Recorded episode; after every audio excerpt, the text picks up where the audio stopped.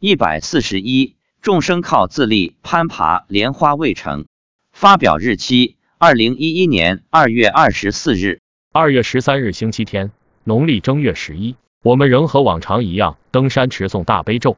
为了利益众生，我们坚持一有空就去登山诵持大悲咒，希望能有更多的众生更快的往生西方极乐世界。妻子说，今天来了七万众生，空中出现了三百多莲花。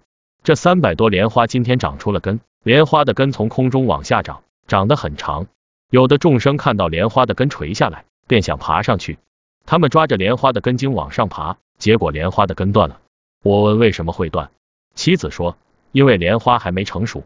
我说鬼有神通，为什么不飞到莲花上去？妻子说他们飞不上去，没有这个能力。可见莲花虽然近在眼前，但此莲花非彼莲花。此莲花乃极乐世界之莲花，唯有信愿行具足的人才能坐得上去。一旦坐上莲花，那你就是极乐世界的菩萨了。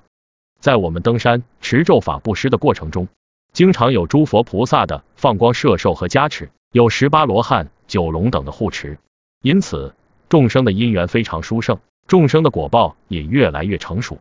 这是众生修行中自利和他利完美结合的典范。众生攀爬莲花而上不去的情形，也说明自己在极乐世界的莲花完全是自己修来的。平时不修行就想去极乐世界，恐怕没有这么便宜的事。众生修到一定程度，缘分到了，果报熟了，才能站到莲花上。